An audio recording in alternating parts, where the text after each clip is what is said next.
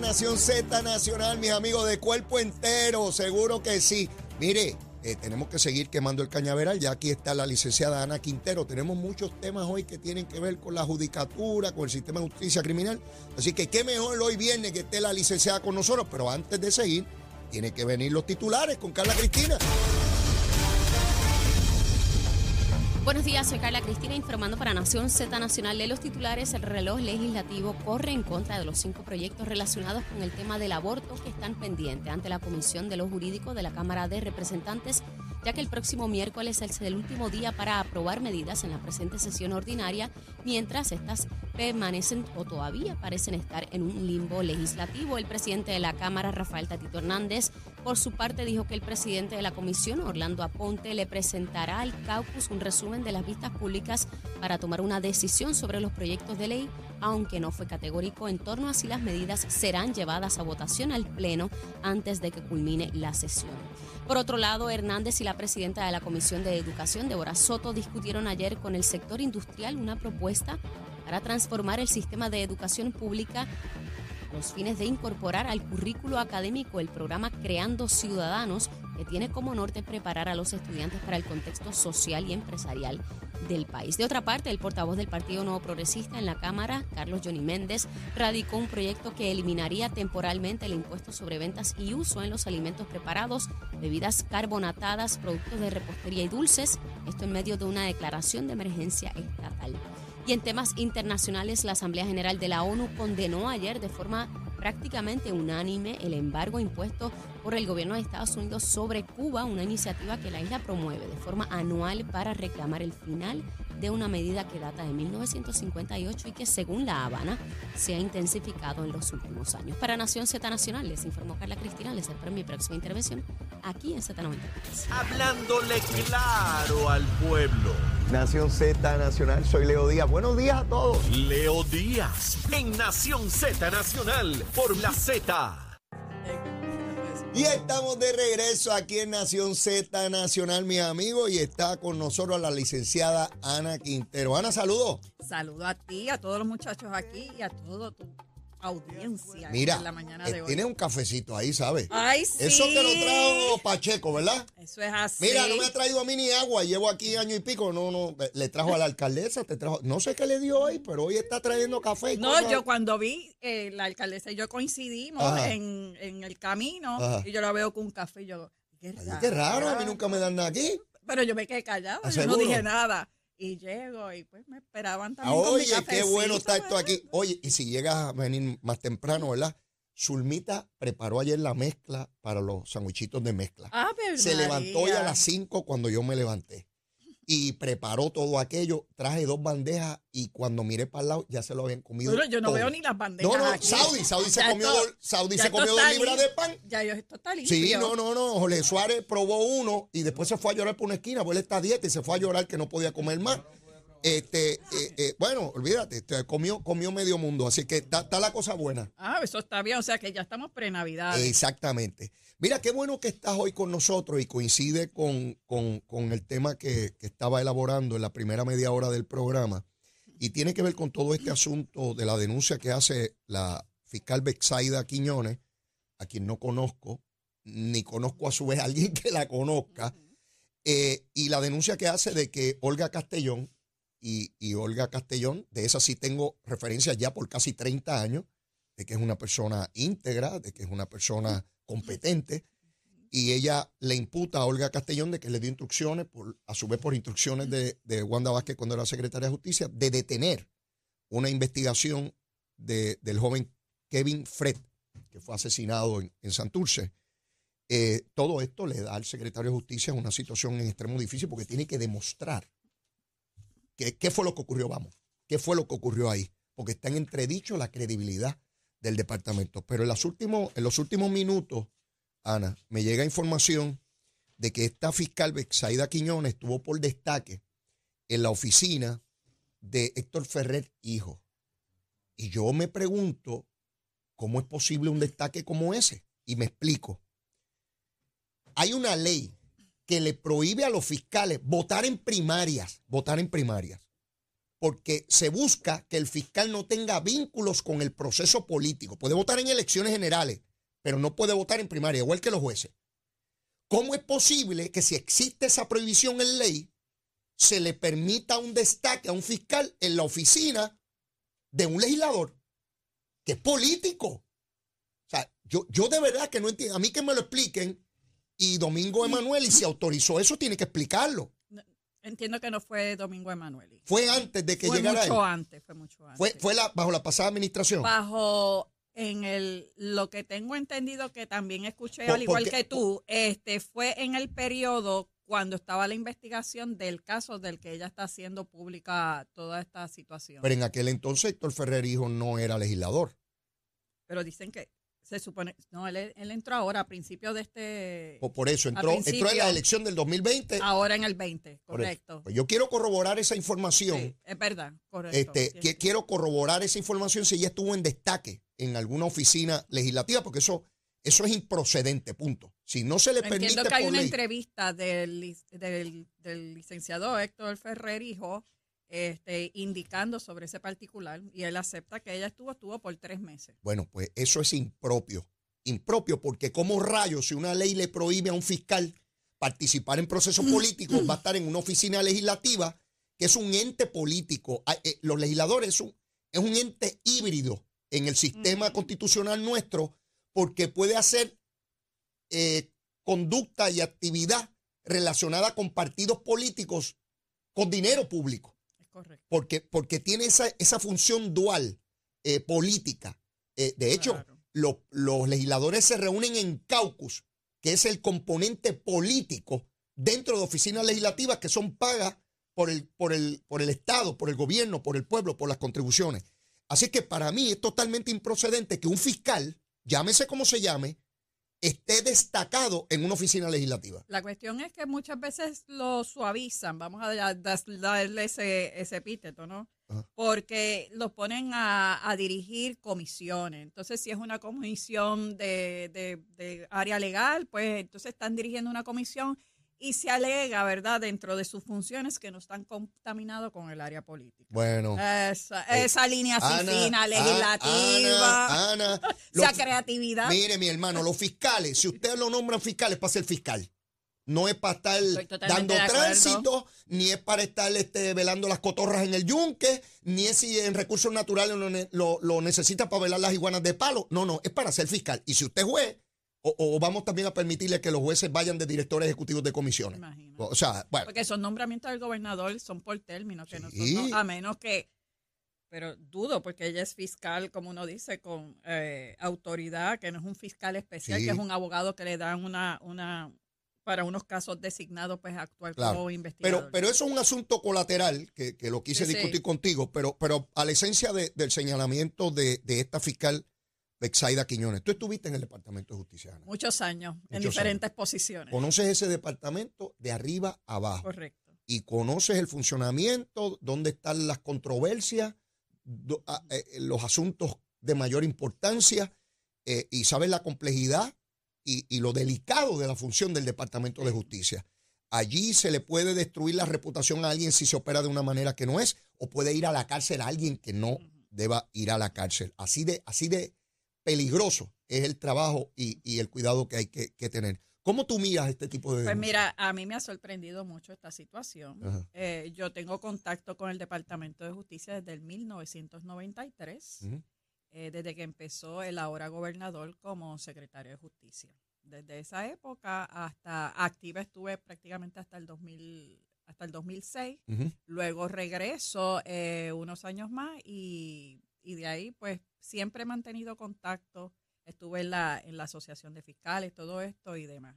Dicho eso, a mí lo más que me sorprende es que salga pública Mm. y se permita a un fiscal públicamente hacer unas denuncias de un caso que todavía está bajo investigación. Empecemos por ahí. Esto no es un caso cerrado. Ah, esto no el es un caso, no cerrado. radicado. Esto no- esto nada- ella misma no ha dicho que esté cerrado. Que pararon, paralizar una investigación no es decir que está cerrado. Explícame eso. Cuando tú cierras un caso es que tú tienes toda la evidencia de que ese caso no se puede erradicar y tú tienes que rendir un informe. ¿Qué razones habrían para decir que no hay Pues caso? mira, el testigo principal que tenía lo mataron, no lo tengo, no le pude, no se tomó declaración jurada antes, hay una declaración jurada, pero la taquígrafa que la tomó pues ya no existe en el departamento, miles de cosas, o toda la prueba que yo tenga conducente realmente no llega a el quantum de prueba de, de probar, y repito, ¿verdad? Más allá de dudas razonables el caso en el tribunal. ¿Por qué? Porque ya han pasado años, porque no puedo autenticar documentos, etcétera, etcétera. Pero tú cuando cierres un caso o tú eh, este, recomiendas al secretario, los fiscales recomiendan al secretario un cierre de caso, tú tienes que hacer un memorando, explicarle todo en ese memorando, pasa por, por ¿verdad? La que dirige eh, los fiscales, la jefa de fiscales, como le llaman, y se discute con el secretario. Ella lo discute, ella le da el visto bueno o no, se discute con ella o él, el que, el que esté dirigiendo esa área de los fiscales, y después se le lleva al secretario y el secretario autoriza el cierre y archivo del caso. Ok. ¿Ok? Eso aquí no ha ocurrido. Por lo que han dicho públicamente, ¿verdad? Ah. Porque todos nosotros que hemos conocido públicamente dicen que para la palabra siempre que han utilizado es paralizar. Eso tiene, eh, cuando uno escucha eso, tiene una carga negativa de, de Claro, que paralizaron. paralizaron. O sea, la intención de detener la investigación. Oye, ¿cuántos casos no hay paralizados de investigaciones en el Departamento de Justicia o en la Policía de Puerto Rico?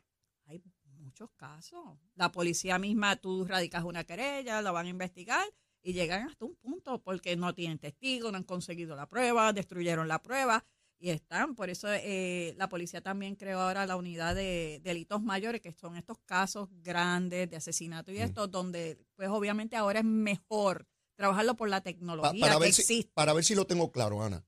Yo soy fiscal, comienzo una, un trámite de un caso y puede llegar un momento que haya un punto muerto, Es correcto. donde, donde yo sé que ocurrió algo, creo entender lo, lo que pasó, pero no encuentro cómo probarlo. es correcto. Y entonces me mantengo en una especie de espera a ver si se produce información más adelante, si logro que alguien hable. A veces cuando la policía dice, queremos que cooperen, ya la policía probablemente sabe quién los mató, Ajá. pero necesita gente que hable y diga, mira, yo lo vi, o está en tal sitio. Pero para cerrar un caso, tú tienes que tener las declaraciones juradas y todo. O sea, Investigado un caso el caso. no se cierra verbalmente. No, Eso no existe. No, no, no. no, Hay no, que documentar por qué se cierra un caso. O sea, y documentarlo bien documentado. O sea, es que inequívocamente tú no puedes llevar ese caso. Quiere decir que esta fiscal Bexaida Quiñones, si le dijeron, como ella dice, que, que- que- que paralizara el caso, pues ella tendría que rendir un informe y decir, la fiscal Olga Castellón me dio instrucciones, órdenes de paralizar y acabar el caso. Eso no, eso no puede ser. No, no, Eso no- tú eso no puedes funciona así. No, no, porque mira, tú tienes, eh, eh, cuando tú eres fiscal eh, que vas a escena, tú coges 20 mil escenas, dependiendo. Por lo menos a mí una noche me tocaron 10 escenas. Ujú. ¿ok? Eh, Para que la gente entienda lo que es escena, es eh, tres asesinatos distintos, tres Sí, muertos cuando en estás la de calle, turno. cuando estoy de turno en la calle. Mi- Cuando están Mira, Zulma iba hasta embarazada Yo también. a las 2 y las 3 de la mañana Así es. a ver una escena de dos muertos, tres muertos. Así este, es. Y eso es una escena que puede tomar horas en lo que se recopila Claro, tarda hora. Mm. Después de ahí, que tú tienes el turno, que haces la escena, después tú te dedicas a la investigación de ese caso con, en conjunto con la Policía de Puerto Rico, el Instituto de Ciencia Forense, de todas las pruebas periciales y demás. Ese caso está ahí vivo. Ese caso no se ha cerrado. ¿Ok? No se ha cerrado. Ese caso y tú vuelves y sales a la calle de nuevo en el turno y vuelves y te caen tres, cuatro, cinco muertos, vuelve. Todos esos son casos que están vivos. Yo puedo decir, el, el fiscal de distrito, por ejemplo, nosotros que estábamos en distrito, el fiscal de distrito es decirte, mira, que dame los estatus de los casos. Pues mire, este está paralizado porque yo no tengo más, más pruebas. Yo no tengo más pruebas. Ok. ¿Por qué? Porque fíjate, el testigo lo fueron a buscar, el testigo que el policía dice que dentro de su investigación que consiguió, lo mataron ayer. Ah, pues espera, ¿por qué lo mataron esto? Entonces ahí a Ilvana, bueno, es como una telaraña para erradicar los casos. Esto no es... eh, hay casos que sí, que tú lo puedes radicar hoy, está tan calientito y, y tienes la persona y tienes 72 horas para radicarlo cuando lo, lo apresan la persona, eso es día y noche trabajando. Pero ahora mismo esos son los menos que se dan. O sea, Claro. eso es como, como un Cracker Jack, el, el- el regalito dentro de la cajita de Cracker Jack, ¿verdad? Sí, sí. Pero usualmente los casos, a veces uno tenía en la, en la cajita de uno, tenía do- dos años, tres años, y volví, uno llamaba al policía, mira, que has encontrado? Mira, pues fui para allá, mira también. O sea, eso es, si eso es a lo que se refieren paralizar, pues mm, es que tú no tienes más prueba, porque paralizar es que tú hayas tenido la prueba, Mm. que tú dices que estoy a punto de radical y te dan una orden, no sigas más el caso. Eso es paralizar. Por lo menos eso es lo que están manifestando. Sí, eso, eso Pero- es lo que uno interpreta de lo que están diciendo. Pero paralizar el que, porque las mismas versiones que ella da, no es que ya yo no tenía testigos, no es que, ah, es que tengo que hacer unas pruebas este, periciales y demás. Eso tú lo coordinas con el instituto. No, porque es que tengo que comprar cosas. Pues eso se coordina con el instituto. O sea, el, el instituto, si recomienda eso, tú pones el memorando, recomendamos hacer estas pruebas, no tenemos esto y quiero hacer estas cosas. Eso es otra cosa. Una vez tú das esa explicación, Ana, yo debo suponer que esto es de fácil corroboración, porque allí en el departamento saben en qué etapa se encuentra el caso. Si es que no consiguieron más evidencia, Yo lo que si te digo es-. Y Olga Castellón obviamente da una declaración bajo juramento de que fue su participación en, ese, en ese trámite. Y de igual manera, pues Wanda Vázquez eh, ha- hará lo propio, ¿no? Eh, Esto no es Yo una cosa digo- donde un fiscal esté escondido por allá en una gaveta. De ordinario, los fiscales saben los casos que tienen entre sí. Yo voy a tomar una, una frase célebre de un gran amigo mutuo mío, Ernie Cabán. Los Ajá. expedientes hablan. Ajá. Y uno siempre documenta para cuando uno no esté, el expediente hable. Eso se me parece a mí a récord médico. Hay médicos que no anotan y después los demandan y no pueden probar su punto. El médico, cada paso que da, cada cosa que receta, cada, cada contacto con ese paciente, tiene que ponerlo ahí en ese récord médico, de manera que no importa el tiempo que pase, se sabe exactamente, pues los fiscales igual. Hay un expediente desde el día uno, desde que se abre. habla. a quién llamé, cuáles son los testigos, las declaraciones juradas que se, que se hicieron y todo está ahí. Porque tú, por ejemplo, si, si esta eh, eh, compañera, ¿verdad? Abogada, fiscal en, en- ahora mismo, Mm. se iba a ir en destaque para otro lugar, lo menos que tú pides como supervisor, y, y hemos sido supervisor, este, me dejas todos los informes de cada caso en el estatus que está para poderlos as- reasignar.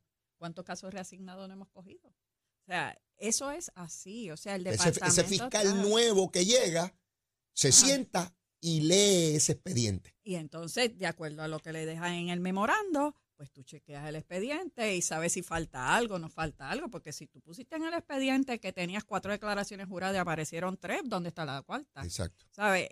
Eh, es, que, es que se está hablando en un vacío de, ah, esto, y me mandaron a paralizar. No. Realmente, si no lo hubiesen mandado a paralizar, y lo pongo entre comillas, ¿usted podía continuar el caso? Esa Bu- es bu- la buena pregunta. Excelente, excelente. De no haber recibido ese supuesto mandato para detenerlo, ¿usted hubiese radicado el caso? ¿Usted tenía la prueba para radicar?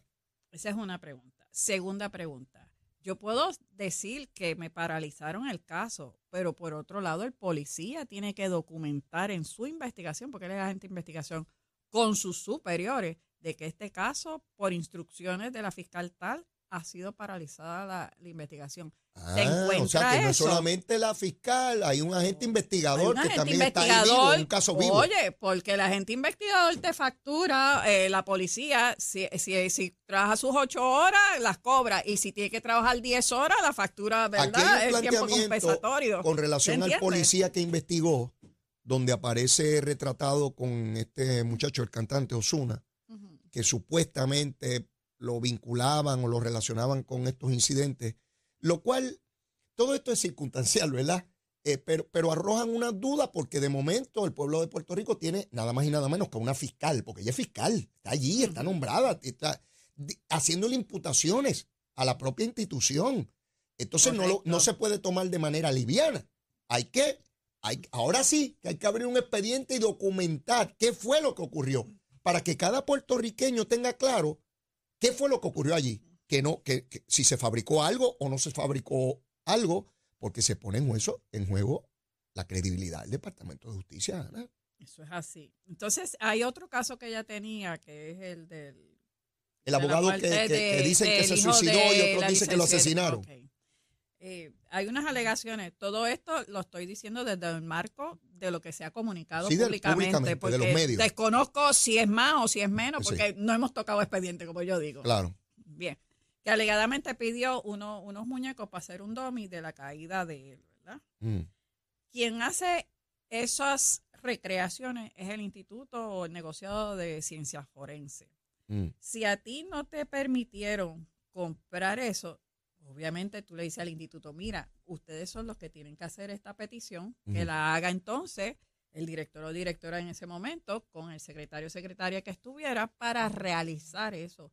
Y me copian a mí, yo voy a hacer la petición de que yo se necesita la recreación, ustedes me contestan. Todo se documenta, todo está en los documentos, ¿ves? Y así tú no puedes decir que a mí me negaron hacer un domi. A ti no te lo negaron.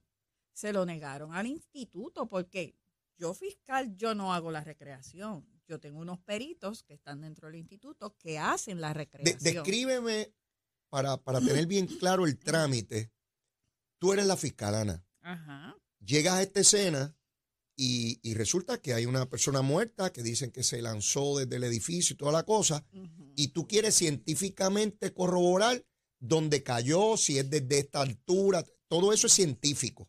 Correcto. ¿Qué tú haces? ¿A dónde tú acudes para procurar toda esa cuestión científica? Pues mira, yo acudo al Instituto de Ciencias Forenses. Ajá. Está el agente investigador. Y mira, búscate lo- lo- la- la- los resultados de las armas, de las balas, del el protocolo de autopsia, etcétera, etcétera, etcétera. O te lo envían a la fiscalía directo, eh, el Instituto de Ciencias Forenses. Mm. Ahí tú te, tú te relacionas con la patóloga, con, lo- con los peritos que hacen todas estas pruebas de armas, etcétera, etcétera. O sea, que no solamente te llega un documento, una cosa escrita No, ahí, no. sino que tú también tienes un contacto verbal directo con quienes hicieron ese trámite. Por lo menos yo lo hacía. Ajá. o sea, yo conocía a todos los peritos cuando yo estaba, los patólogos los conocía, los llamaba, mira, yo tengo duda en esto, en el protocolo. ¿qué tal? Ah, mira, fíjate, es que yo también tengo duda, a eso hay que hacer tal prueba. Ok. Este, mira, me dicen que aquí no hay dinero para hacer esto. Vamos a decirte un ejemplo. Eso es una conversación entre profesionales.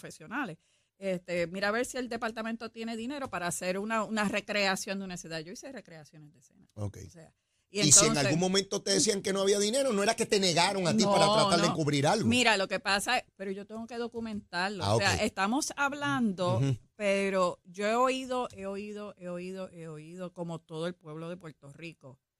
Pero aquí no se ha sentado a decir nadie, mira, esto pasó el día tal, yo lo solicité el día tal, aquí está el memorando que me entregaron y aquí está la denegación. Ah, pues eso que tú me estás planteando es lo que debió haber hecho esta fiscal Bexaida Quiñones, documentar el documenta. trámite que para hacer una denuncia con la fortaleza que digo, ah, ella está haciendo una denuncia Públicamente. bien, bien fuerte. Públicamente. Está diciendo que Olga Castellón y Wanda Vázquez son corruptas. Eso es lo que está diciendo. Vamos a dejarnos bobería. Que le detuvo una investigación criminal, quién sabe con qué propósito, pero obviamente eso es ilegal, dar una instrucción como esa. Ella le está imputando eso y no presenta ninguna prueba que no sea, porque yo lo digo, no presenta documento. Mire, este es el expediente, esto fue lo que yo hice, esto es, pa, pa, pa, pa, nada. Y se lanza esa acusación y por ahí para abajo, que rompa como sea. En el camino yo, ciudadano, digo, ¿cómo es? Que una fiscal dice que en justicia, entonces se dan las condiciones de que dice que es Wanda Vázquez, que resulta a su vez que está acusada por Pero eso es delito. por grave. otra cosa. Lo sé, pero circunstancialmente, Ana. Sí, sí, sí, sí, lo empatan todo. Olvidándonos ahora del aspecto legal. Te estoy hablando, don Pancho, que está allí en la plaza de recreo de Río Piedra, está sentado allí y todas las mañanas va allí, escucha por radio que una fiscal dice que Wanda Vázquez y Olga Castellón le detuvieron una investigación de un asesinato de este joven. ¿Qué piensa? ¡Eh, a rayo, Wanda Vázquez! Esa es la misma que los federales tienen acusado de delito. ¿Me sigue? Se monta todo un engranaje. Porque si la están acusando de aquello, ¿por qué no la puedo acusar de esto? Eso es como en el barrio mío, cuando había un- uno de estos matones a sueldo. Pues si mató a uno, cada vez que aparecía uno muerto, uno decía, pues eso fue fulano, porque es el que se dedica a matar aquí. ¿Me sigue? Sí, sí. Y eso allá afuera es devastador porque eh, elimina la credibilidad del departamento. No, no. Yo te digo Yo creo en el Departamento de Justicia. Yo también. Independientemente de esta situación, por eso es que lo explico, porque yo he trabajado en diferentes facetas dentro del departamento y sé cómo se trabaja. Y te puede decir un secretario, ¿sabes qué? Este, yo creo que el investiga. Oye, yo, yo tuve este, casos, yo trabajé en integridad pública Mm. y en asuntos del control, y habían casos, yo recomendaba este, erradicarlo y el secretario por escrito bajaba y me decía, no, no sé, no, no estamos con acorde con, con la posición, pues no se erradica. Pero eso ya es una, hay unas comunicaciones, pero aquí yo no he visto no sé, si hay alguna comunicación diciendo, mira, yo solicité esto por tales y tales y tales Claro, razones claro. y me lo deniegan. Bueno, yo te voy a dar un ejemplo que, que- que- que vive en casa. tú lo sabes. Mi esposa ha llegado un referido de justicia Correcto. hacia el FEI diciendo que hay, que, que hay pruebas para continuar criminalmente contra determinado Exacto. funcionario. El panel de jueces del FEI determina igual. Se lo asignan a la fiscal Zulma Fuster. Ella hace su propia investigación Correcto. y de haber hecho esa investigación concluye que no hay prueba para ese caso. Fíjate que justicia determinó que No sí. es que no haya prueba, vamos a cualificar esa palabra. Hay prueba, pero desde la óptica de la oficina del FEI, la prueba no está para aprobarlo en un tribunal más allá de Ah, ah, ah, razonable. ah, es verdad, de voy. que yo sé que estos son unos tráfalas, sí, y es verdad, lo puedo coger, pero yo tengo que llevar prueba, pero prueba de que inequívocamente el que yo estoy acusando fue el que lo hizo. a eso voy, Ana. El Departamento de Justicia entendió que había prueba. El panel de jueces también lo entendió. Y cuando la fiscal Fuster eh, investigó, dijo, aquí no hay prueba suficiente para llevarlo a, a sala. suficiente. Suficiente. Hay prueba, pero no es suficiente para llevarlo más allá de duda Porque- razonable que yo me ella coja es, un la, cantazo. ella es la que tiene que ir a sala a probarlo. No Exactamente. es ni el Departamento de Justicia, ni son los, e- los ex jueces, es ella y la responsabilidad ética es de ella.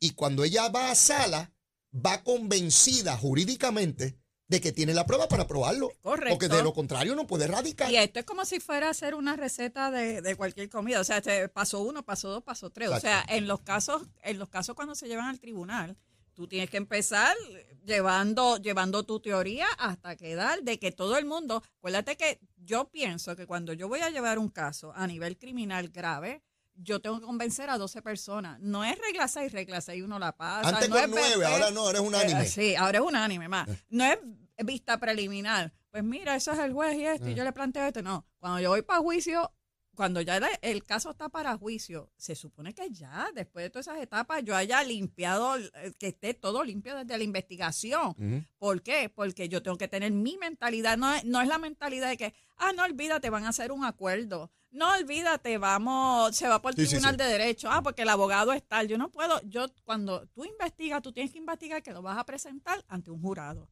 Y el FEI tiene esa mentalidad. A veces presionan al FEI de que radiquen los casos. Mira, mira situaciones del FEI y qué bueno que me lo menciona porque le dan tan duro y, y a veces me molesto. Yo estuve en, en el área, como yo te dije, asunto del Contralor. Cuando a ti te llega un informe del Contralor, ya han pasado cuatro años, de tres a cuatro años, porque es una investigación. La modalidad como ellos lo ven, que es, que es su modalidad, es a nivel contable, no es a nivel criminal. Exacto. Ellos entienden que esos numeritos que no cuadraron, pues entienden de que hubo Malversación. malversación de fondos públicos. Ah.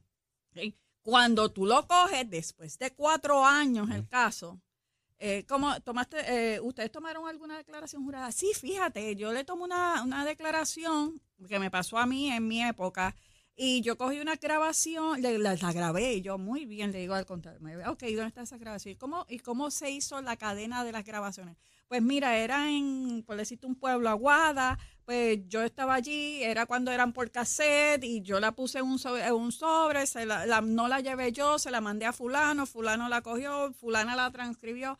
Ajá, ¿y qué fecha y qué fecha y cómo fue el trámite? Cuando tú ves, todo el mundo había pegoteado la mano. Yo no sé, y antes con eso tú sabes que tú lo desenrollabas, Sí, lo enrollabas, sí, sí. podían grabar encima si no le quitaban los Si te iban a impugnar eso. eso como prueba, con eso tú no llegabas a ningún lugar. ¿Que, lo pas- que pasó y que chanchullaron? Sí, señor. Sí. pero como yo lo llevo, porque a mí lo que yo puedo hacer decir, ah, la grabación de él no, no importa, es mi, es mi declaración jurada, pero ¿cuál es la realidad? Y me saca, u, u otra grabación, sí, eh, sientan el contable. ¿Usted grabó? Sí, ¿dónde está esa grabación? Démenla acá. Ana, Te me, caíste. me acordaste un chiste, me acordaste un chiste de aquel abogado defendiendo a aquel acusado y le dice al juez, juez, por mi madre que es inocente, por mi madre. Tráela aquí. Mire, tenemos que ir a una pausa, llévatela, chero.